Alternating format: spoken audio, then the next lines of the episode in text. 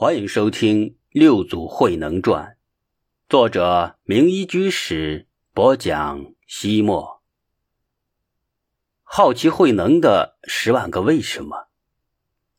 山村里几乎所有的乡亲都来送行，慧能的舅舅自然也赶来了。他给小外甥带来了一些偶然从深山里摘到的罕见的野生荔枝，果大肉厚，分外的甘甜。慧能不肯独自享用，就三三两两分给了所有的人。到最后，他手中仅仅剩下了一颗红红的荔枝。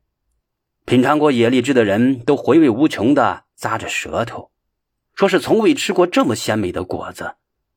慧能看了看手中的最后一颗荔枝，略微的思考了一下，没有将它吃到肚子里，而是要把它种在院子里。舅舅却说。傻孩子，荔枝是需要压条才能繁殖的，这样是种不出来的。慧能问：“舅舅，你种过荔枝吗？”“没有，我听老人们说过，荔枝不能够播种。”“你没试过，怎么肯定荔枝不能持生呢？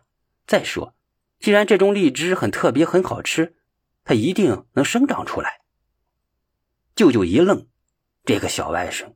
脑瓜里的想法很玄妙，他看着慧能将荔枝埋进了泥土里，说道：“慧能，就算这种荔枝能发芽，能长成大树，能结上果实，你却就要走了，也吃不上了。”慧能笑着说：“我吃不上，你们大家却能品尝呀。”一年之后，小慧能播种的荔枝真的破土而出了，从此岭南人知道。荔枝繁殖除了压条扦插之外，还能实生。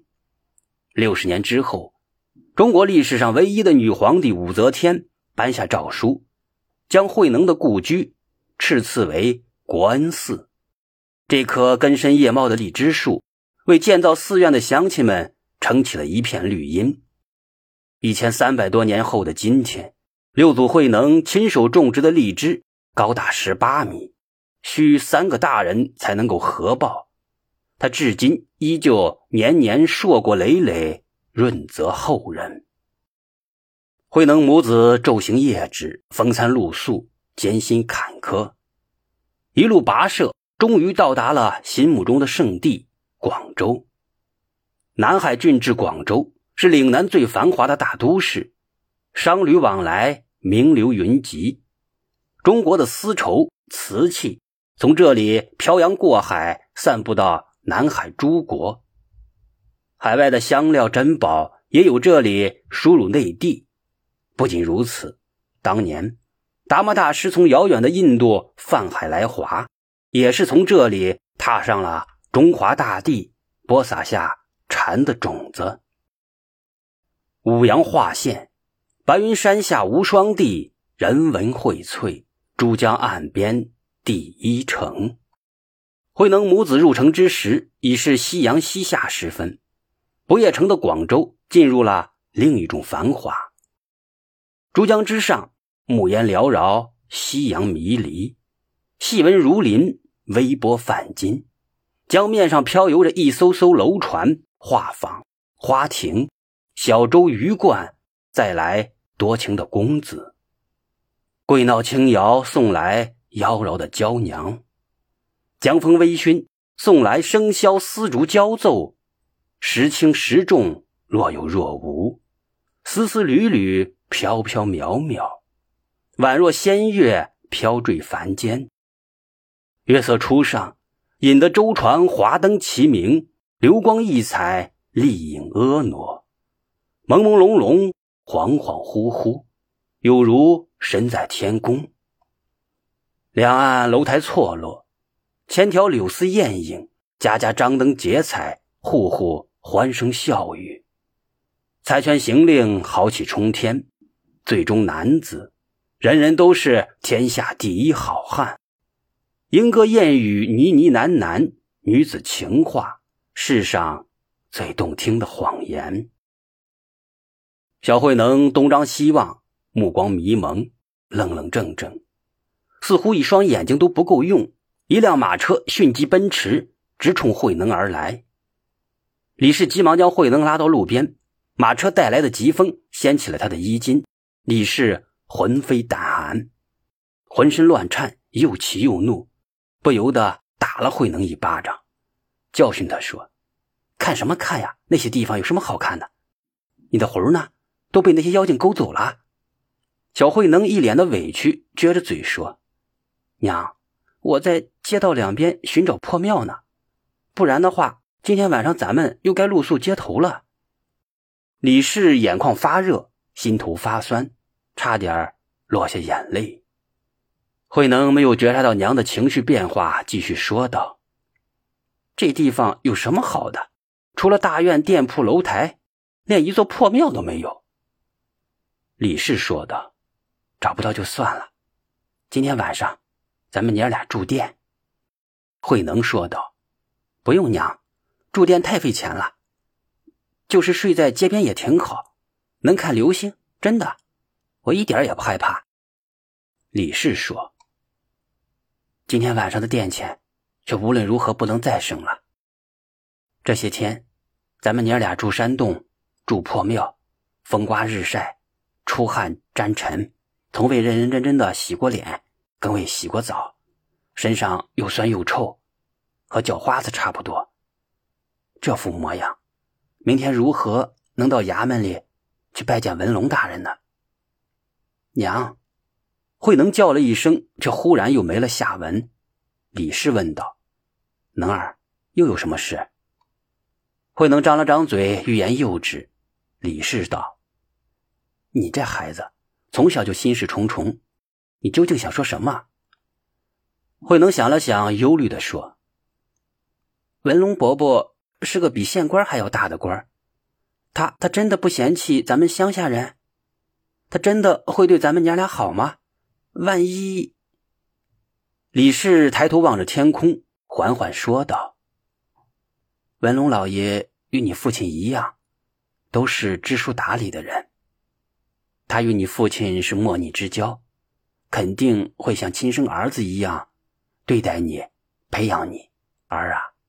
你可得好好的用功读书，一则千万别辜负了文龙老爷的好心；二来，你们卢家世代书香门第，你可不能给祖宗丢人。小慧能点点头，脸上流露出坚毅的神色。娘，你放心。李氏欣慰的一笑，说道：“娘当然放心了，你是观音菩萨送来的孩子，观音菩萨还说。”你会流芳百世，千秋万代受人敬仰呢。小慧能问娘，怎样才能够世代的受人敬仰？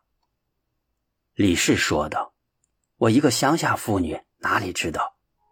等你将来读了书，明了理，大概就明白了。像孔圣人，上知天文，下知地理，前五百年，后五百年，无所不知。”慧能说道：“像诸葛亮、关公那样，算不算名垂千古？算，当然算了。能儿，你若是能当上诸葛亮那样的宰相，关公那样的忠臣，娘就烧高香了。”李氏无限的向往，脸上洋溢着一种圣洁的神采。慧能母子在一家简陋的小客栈住了下来。第二天早晨。他们将行李暂时寄存在小客栈，早早的来到了州衙。州衙里像是要举行什么重大活动，威严的大门粉刷一新，门前高高的旗杆之上彩旗飘扬，清水洒街，黄土垫道，带刀的兵丁沿着街道排开，似乎等待迎接什么尊贵人物的到来。李氏拉着慧能，贴着墙边。小心翼翼的走向衙门口，干什么呢？你们！一位衙役挡在了他们娘儿俩面前。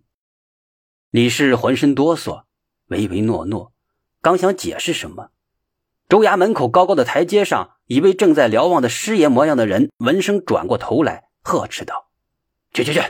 难怪你天生的叫花子命，连讨饭也不看个时间地点。这衙门岂是你们乞讨的地方？”慧能一挺小胸脯，俺们不是要饭的。师爷不耐烦的挥挥手，不是叫花子，就是来打官司的。走吧，走吧，走吧。今天衙门里有重大事情，不受理案子。李氏连连的合十作揖，陪着笑脸说：“这位爷，麻烦您给我们通报一声，就说鲁行涛的家人到了。”鲁行涛？什么鲁行涛？鲁行涛什么东西？慧能厉声的说道：“你才是什么东西呢？不许你骂我爹！”师爷眯着小眼睛说：“好，好，好，你爹不是个东西，行不行？现在你双手抱头变成球，马上给我滚！”师爷给衙役下令，立刻将他们赶走。慧能推开衙役的手，嚷嚷道：“俺们是你们刺史大人请来的客人，你凭什么不让俺们进去？”